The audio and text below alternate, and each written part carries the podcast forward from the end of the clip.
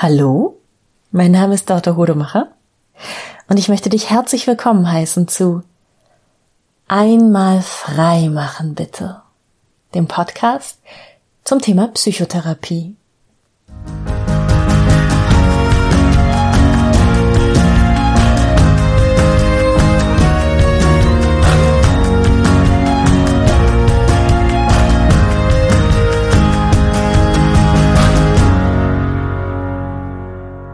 An dem Tag, an dem diese Folge veröffentlicht wird, ist der 20. August 2021 und der Podcast ist fast genau ein Jahr alt. Ich habe am 21. August 2020 die erste Podcast-Folge hochgeladen und er geschickt, äh, wie auch immer es, man ist eigentlich nennt. und ähm, Zufälligerweise war das auch mein Geburtstag. Nein, ich habe mir den tatsächlich äh, zum Geburtstag geschenkt und ein paar Wochen vorher daran angefangen, daran zu arbeiten. Und mh, mm, das ist so interessant für mich, rückblickend zu gucken, wie sich das Ganze entwickelt hat. Ähm, nicht so sehr im Außen, also wie viele wie viele Hörer dieser Podcast hat oder wer alles darauf reagiert und sich gemeldet hat. Okay, die E-Mails, die, bekommen hab, die ich bekommen habe und die Klienten, die dazu gesagt haben, ähm, auch ich ähm, ist zwar das Erstgespräch hier, aber ich kenne sie schon vom Hören. Ich weiß schon ein bisschen, wer sie sind. Ich habe schon ein Gefühl dafür, dass ich mich bei ihnen wohlfühlen werde. Das war natürlich toll. Ähm, ganz, ganz toll sogar. In vielen Punkten sehr bewegend. Und ich habe einige auch sehr, sehr nette E-Mails bekommen von Leuten, die Mm, die ich an unterschiedlichen Stationen meines Lebenswegs äh, kennengelernt habe und mit denen oft über Jahre gar kein Kontakt war und dann ja plötzlich reagiert irgendjemand auf eine Folge ist natürlich auch total toll. Nee, aber was ich eigentlich ähm, worauf ich eigentlich hinaus wollte, also mein innerer Prozess, was sich so im Inneren alles bewegt hat und ähm, verändert hat. Das finde ich total spannend. Also einer der Gründe, warum ich diesen Podcast angefangen habe, war, dass ich üben wollte, über so therapeutische Inhalte zu sprechen und mal einen kleinen Vortrag zu halten und ein bisschen was zu erklären. Ich wollte mich auch dazu zwingen, ähm, nochmal Dinge nachzulesen und nachzulernen, die ich so für meine, für meine Ausbildung und für meine Prüfung gelernt habe und so. Das hat alles ganz gut funktioniert. ähm, ja, es ist ein angenehmer Druck drauf, so alle 14 Tage ein kleines Referat vorbereiten zu müssen. Aber ich hätte auch nicht gedacht, dass ich so viel Spaß daran haben würde, immer wieder neue Themen zu finden und mh, mm, ja, vielleicht auch mal weniger therapeutisches zu machen und so für mich zu schauen, wie weit will ich so nach rechts und links von diesem Pfad abweichen und ein bisschen mehr andern, so ziellos in der Gegend rumstromern und mal gucken, wo es mich hintreibt. Ähm, das hat wirklich, das hat großen Spaß gemacht. Also manchmal frage ich mich, ist dieser Podcast ein Marketinginstrument für mich? Ja, unerwarteterweise viel mehr als ich dachte. Es ist aber auch ein Hobby, es ist auch ein, ein ganz, ein ganz eitles. Ähm, ich höre mir selber gern beim Reden zu und baue damit auch so die Hemmschwelle ab, mich selber beim Reden zu hören. Ah, ich bin halt ein Kassettenmädchen. Ich bin halt mit einem Kassettenrekorder aufgewachsen und habe als Kind äh, Spiele gemacht mit Freunden und so, ne? Und ja, ich bin ein Kassettenmädchen. Ich glaube, das ist ein, kann man als Generationsbegriff mal so stehen lassen. Und ähm, was mir, glaube ich, am meisten Sorgen bereitet hat, war sichtbar zu werden. Also als Therapeutin es gibt ja dieses Klischee, dieses äh, klassische Bild von vom Therapeut und der Therapeutin als weißer Leinwand. Also man soll im Grunde genommen gar nicht in Erscheinung treten, sich so weit als möglich zurücknehmen, damit ähm, die KlientInnen sich ganz ausbreiten können, damit sie alles auf einen drauf projizieren können, ähm, womit sie so in der Welt da draußen kämpfen. Das darf sich dann in der Therapie zeigen und ähm, sie dürfen dann ja, sozusagen sich neu ausrichten an einem.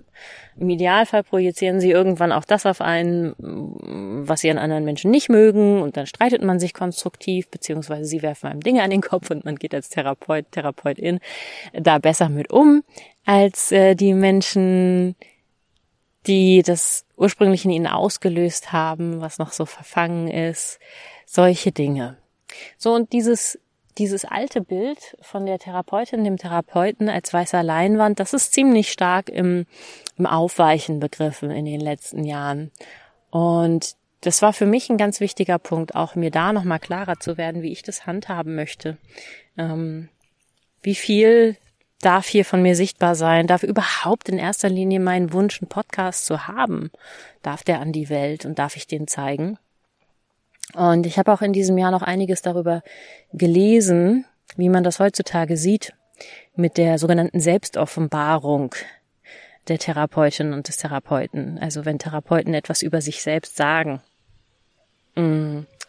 Und das ist eben auch so, dass wir mittlerweile wissen, dass es an einigen Punkten im richtigen Maß eingesetzt sehr, sehr wertvoll sein kann für die Klienten weil KlientInnen oft auch das Gefühl haben, ich bin der einzige merkwürdige Mensch hier im Raum. Und wenn man dann beispielsweise mal sagen kann, ja, also das Problem ist mir nicht unbekannt, ähm, ich habe folgende Lösungen dafür gefunden oder auch sagen kann, ja, da suche ich immer noch auch selber nach einer Lösung für, dann hilft es KlientInnen oft auch mal ähm, so einzuschätzen. Also wo will ich jetzt wirklich noch unbedingt was dran arbeiten, wo will ich mich noch unbedingt verändern oder darf das vielleicht auch so stehen bleiben, so wenn wenn meine Therapeutin, mein Therapeut, diese Person, die vor mir sitzt ähm, und die ich für so mh, für so angekommen und ausgeglichen halte und wahrnehme, dass, dass es dieser Person sehr gut geht im Leben, warum sollte ich dann eigentlich auch noch bis in meine allerletzten Winkel hinein alles glatt geschliffen haben? Einer der Momente, wo eine Selbstoffenbarung von TherapeutInnenseite sehr, sehr wertvoll sein kann für KlientInnen. Ich sitze hier gerade in einer ähm, südniedersächsischen Teichgruppe, Teichlandschaft und hier gehen Menschen vorbei und manchmal jagt auch jemand den Hund ins Wasser. Ganz lustig, war kurz abgelenkt. Ja, aber wenn du diesem Podcast schon länger folgst, kennst du das ja auch schon, dass ich gerne mal in der Landschaft rumsitze und dann irgendwas los ist. Ja, und ähm, diese Selbstoffenbarung, also das schlägt sich auch im Podcast nieder, dass die Folgen, in denen ich was von mir selbst erzähle, ähm, ein besonders positives Feedback bekommen. Also ich bin von mehreren Leuten angesprochen worden auf die Folge Ich bin genervt, wo ich mal drüber erzählt habe, wie es mir gerade aktuell so geht.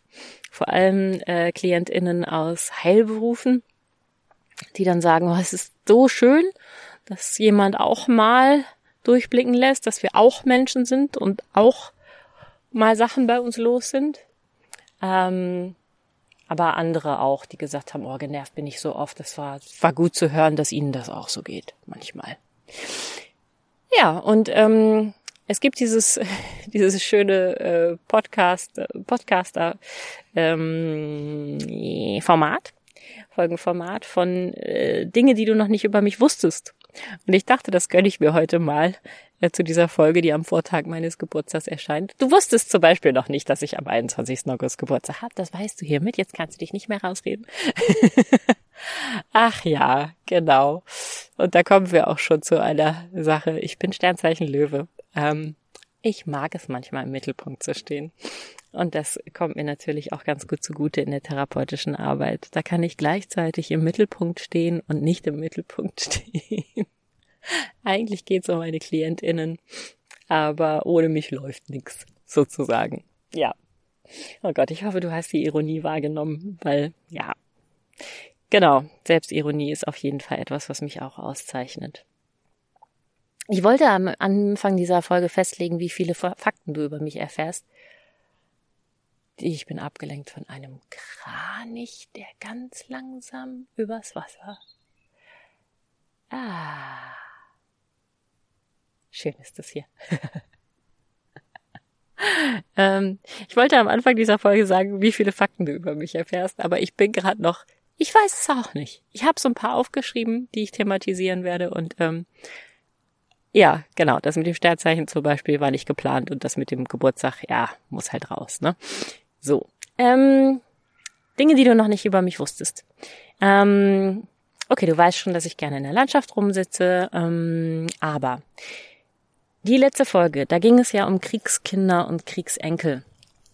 Und das ist etwas, was ich als Teil meiner Identität ansehe und weshalb es mir auch in der therapeutischen Arbeit so wichtig ist. Also ich bin ein Kriegsenkel von der Generation. Meine Eltern waren beide Kriegskinder. Äh, meine Mutter ist Jahrgang 1940, mein Vater ist Jahrgang 1936 und mein Vater ist äh, 1945 dann als Kind aus Stettin geflohen auf dem Treck. Und meine Eltern haben beide am 20. April 1945 einen jüngeren Bruder verloren. Bei meinem Vater war es auf dem Treck und bei meiner Mutter war es unter der Geburt. Der Junge ist äh, genau mit der Nabelschnur um den Hals verstorben zur Welt gekommen. Bei meinem Vater war es sein jüngerer Bruder Klaus Uwe und bei meiner Mutter war es ihr jüngerer Bruder Klaus Georg. Ja, genau. Bisschen spooky. Ähm, klingt nicht nach Zufall, aber was soll ich dazu sagen? So ist es. Ähm, und ich sehe mich als relativ typische Vertreterin dieser Kriegsenkel-Generation. Es gibt da viele, also ein paar verschiedene Muster, wie sich das widerspiegeln kann, aber ja, da ist schon einiges in meinem Leben wiederzufinden. Ähm, noch mehr Dinge, die du nicht über mich weißt. Ich gucke gerade mal auf meine Liste. Ich bin ein extremes Nesthäkchen. Meine Schwestern sind 13 und 11 Jahre älter als ich. Gleicher Vater, gleiche Mutter. Ich war wahrscheinlich auch nicht geplant. Ich glaube, die, die Wahrnehmungen gehen da ein bisschen auseinander. Mm, und rückblickend ist es vielleicht auch gar nicht so leicht, ähm, gar nicht so leicht eindeutig zu klären. Ähm, und ich finde mich auch für Nesthäkchen, also es gibt so ein paar Dinge an mir, die auch für Nesthäkchen ziemlich, ziemlich typisch sind, finde ich. Ähm, zum Beispiel kann ich es überhaupt nicht gut ertragen, wenn alle in einer Runde was verstehen, nur ich nicht.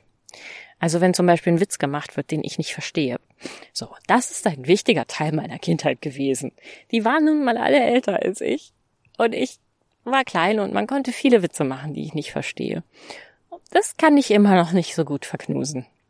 Ähm, und ein Stück weit habe ich mich auch immer sehr angestrengt, irgendwie schnell zu lernen, schnell schlau zu werden, weil ich mich mit Leuten gemessen habe, die einfach viel älter waren als ich. Ja, kriegt man ja als Nesthäkchen nicht so mit dass das einfach so sein muss und so der, der Lauf der Dinge ist. Aber wenn man so ein bisschen Ehrgeiz hat vor allem. Ähm, angenehme Seite des Nesthäkchenseins, glaube ich, ist, dass ich mich relativ leicht einfüge. Also mein Familiensystem war einfach schon schon fertig und es gab schon Familientraditionen und äh, ein Gefüge, in das ich dann reinpassen, wachsen musste, durfte, konnte, sollte. Ähm, und das heißt, dass ich ziemlich pflegeleicht, also so einfach mich, mich anpassen kann an Gruppen, mitlaufen kann. Ähm, das heißt, dass ich total häufig eingeladen werde von Menschen, irgendwie sie auf ihren Urlaub oder auf einen Ausflug zu begleiten. Ähm, das finde ich großartig. Äh, eine Freundin sagte neulich, äh, da war ich und habe bei ihrem Umzug geholfen und sie hatte Sorge wegen des Umzugschaos und sagte dann, ach naja, ist egal. Dorte, die legen wir zum Schlafen einfach irgendwo dazwischen, am besten im Garten. Und ja, ich schlafe wahnsinnig gerne unter freiem Himmel. Das kommt mir sehr entgegen. Ja, das finde ich auch relativ typisch Nesthäkchen. Und wahrscheinlich kann es aber auch genau ins Gegenteil umschlagen, dass man einfach alles festlegen, kontrollieren und in eigene Strukturen bringen will. Aber das ist, das ist meine Art des Nesthäkchenseins. Mm, ich war ein kleiner Tomboy. Ich war ein Mädchen, äh, das phasenweise sehr, sehr gerne ein Junge sein wollte. Und ich werde das jetzt nicht überanalysieren und erzählen, warum ich glaube, dass das manchmal so war, manchmal nicht so war. Da könnte man ganz, ganz viele Geschichten drüber spinnen. Aber ich habe irgendwann mal gelesen, dass Kinder, die, also dass Menschen, die als Kinder und Jugendliche ähm, in ihrer Geschlechtsidentität so fluide waren und äh, gerne mal die Seiten wechseln wollten und mit allem gespielt haben und alles ausprobiert haben, als Erwachsene ein besonders stabiles ähm, Gefühl für ihre Geschlechtsidentität haben. Fand ich ganz interessant. Mm, ob das jetzt ein Ziel ist, ein Maß ist, äh, ob das etwas ist, was man erreichen muss, weiß ich gar nicht. Ähm, es ist in unserer Gesellschaft ja nicht gut, nicht leicht, ähm, eine unklare Geschlechtsidentität zu haben und damit zu spielen.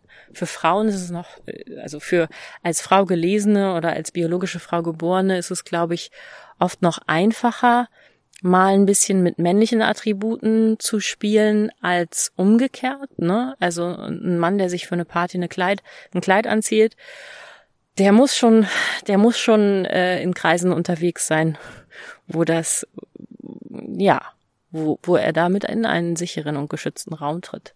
So, ne?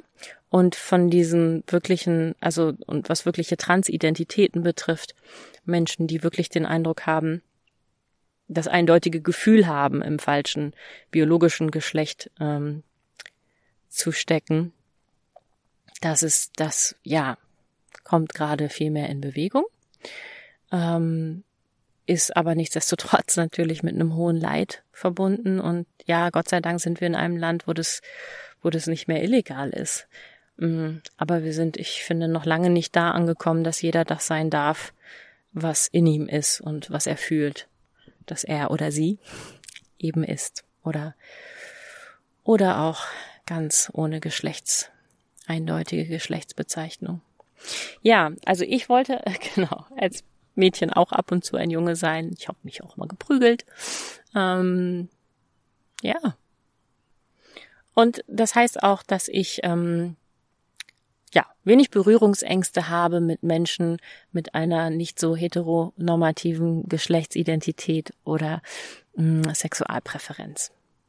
Also leite ich für mich daraus ab. Gibt sicherlich auch Leute, die nie, äh, die immer eindeutig wussten, wer sie sind, wer sie sein wollen, äh, und sehr heteronormativ leben und auch keine Berührungsängste haben.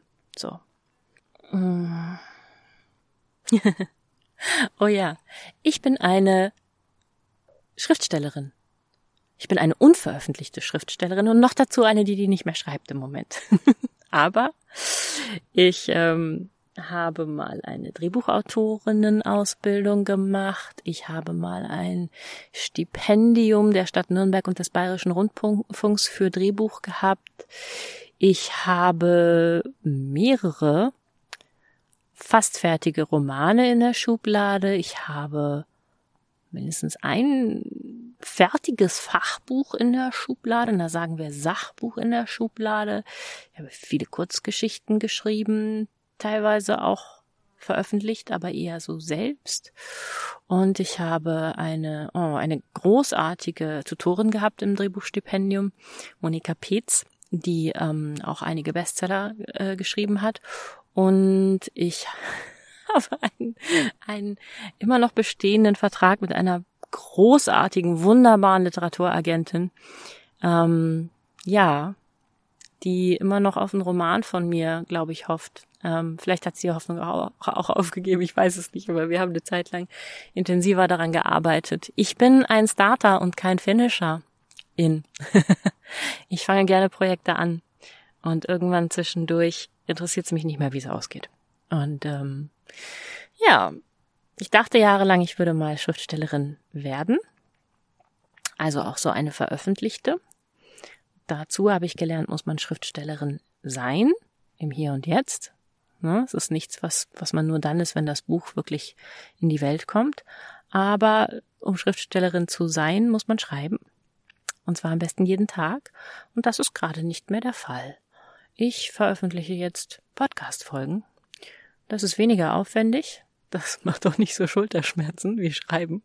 Das war auch wirklich ein körperliches Problem, dass ich mich dann immer verkrampft habe an der Tastatur. Und mir geht's gut damit.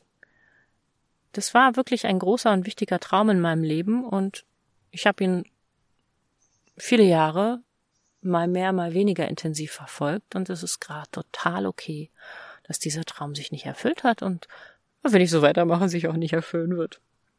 Sessa ist so. Hm. ja, stimmt.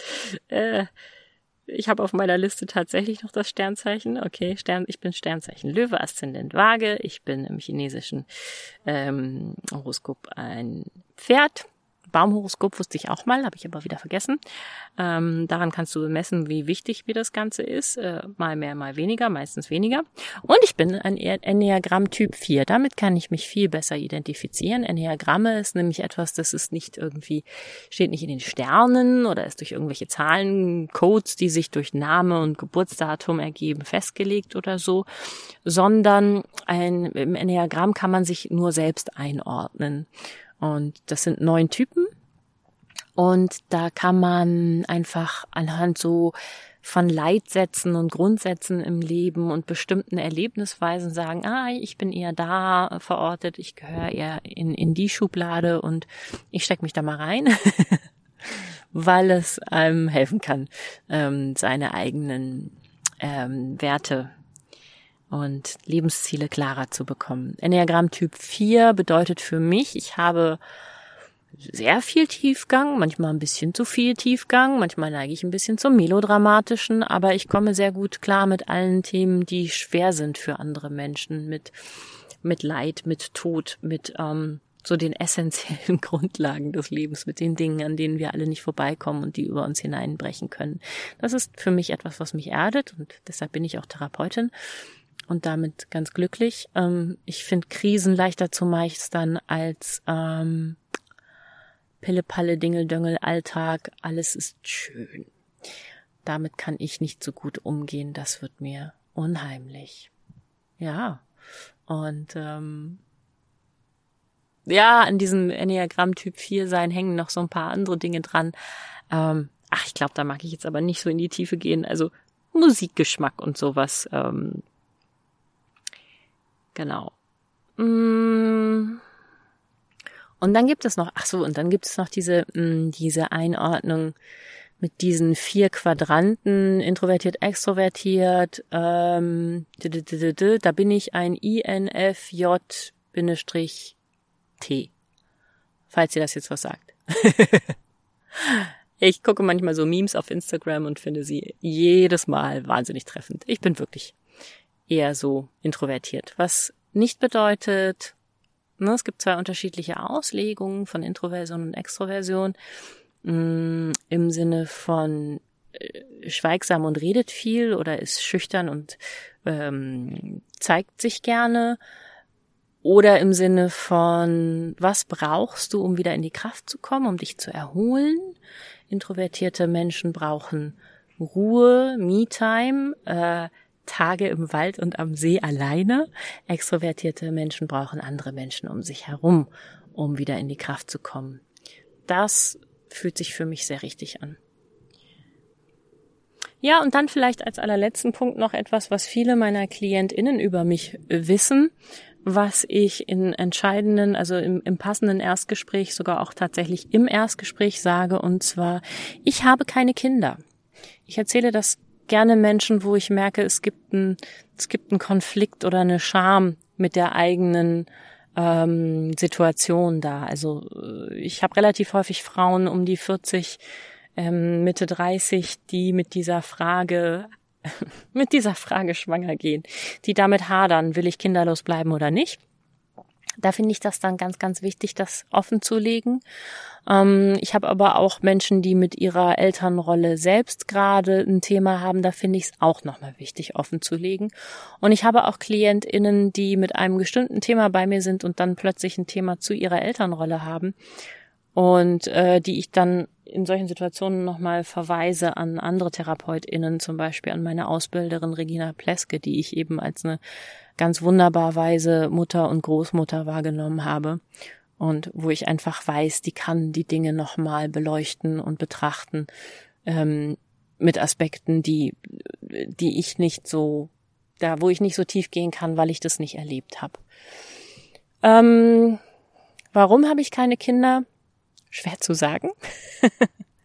ich glaube, ich könnte über jedes Jahr meines Lebens, für jedes Jahr in meinem Leben, wo das Thema im Raum stand, rückblickend eine Erklärung finden, warum ich da keine Kinder bekommen habe. Und ich könnte auch heutzutage behaupten, das sei eine Entscheidung gewesen und ich würde da voll hinterstehen und es sei sowieso viel besser oder so. Aber das wäre alles nicht wahr. Also es war alles immer, es war relativ offen. Ich dachte zu Anfang, es würde auf jeden Fall passieren. Also so mit äh, ums Abi rum dachte ich, naja klar, werde ich auf jeden Fall mal Kinder haben. Das gehört ja dazu. Und äh, nein, es ist nicht passiert. Und es gab, ja, es gab Phasen, in denen war das ganz, ganz schwierig und da ging es mir gar nicht gut damit.